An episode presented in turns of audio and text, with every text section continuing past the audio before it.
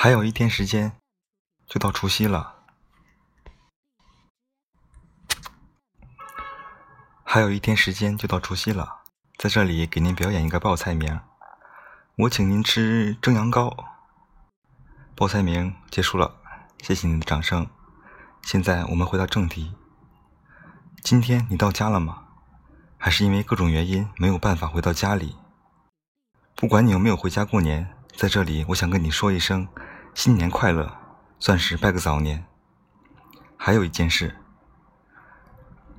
这是我要对二柴说，这是我要对二柴说的一段话。二柴，你是我见过的最爱笑的女孩。